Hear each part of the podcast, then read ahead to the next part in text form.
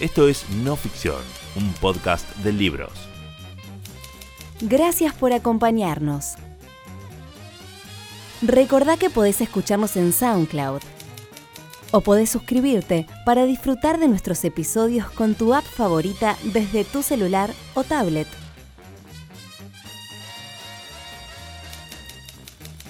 Bienvenidos al podcast de Penguin Random House, grupo editorial.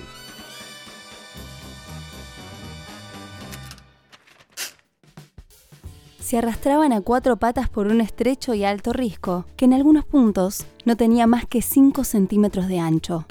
El camino, si se podía llamar así, estaba lleno de arena y de piedras que se movían cuando las tocaban.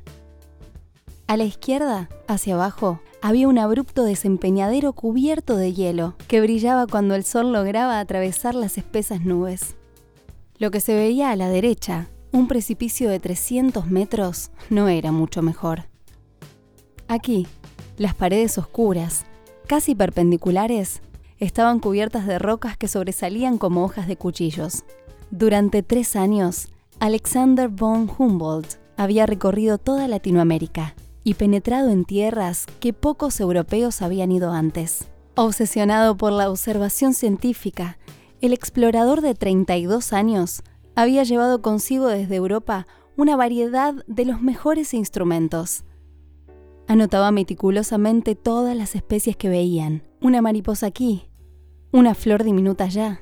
Todo quedaba registrado en su cuaderno. Humboldt fue un intrépido explorador y el científico más famoso de su época. Su agitada vida estuvo repleta de aventuras y descubrimientos. Escaló los volcanes más altos del mundo, remó por el Orinoco y recorrió Siberia en plena epidemia de anthrax.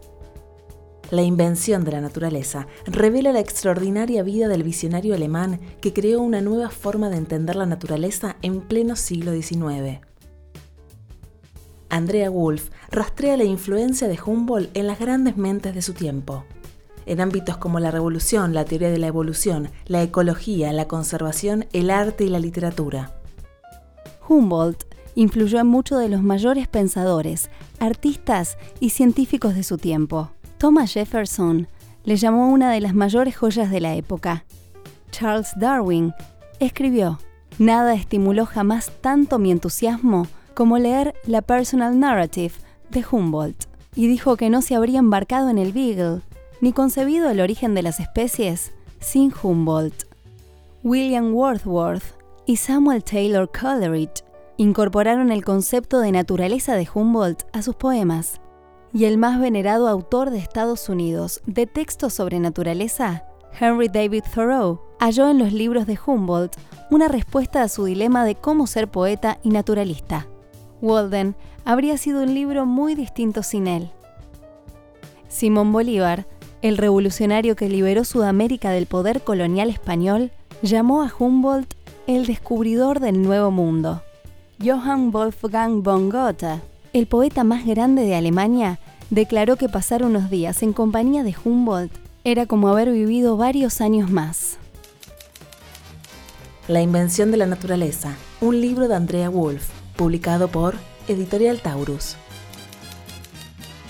Encontralo en todas las librerías o busca el ebook ahora mismo en megustaleer.com.ar. Recordá suscribirte a No Ficción en tu app de podcast favorita para escucharlo en tu teléfono o tablet.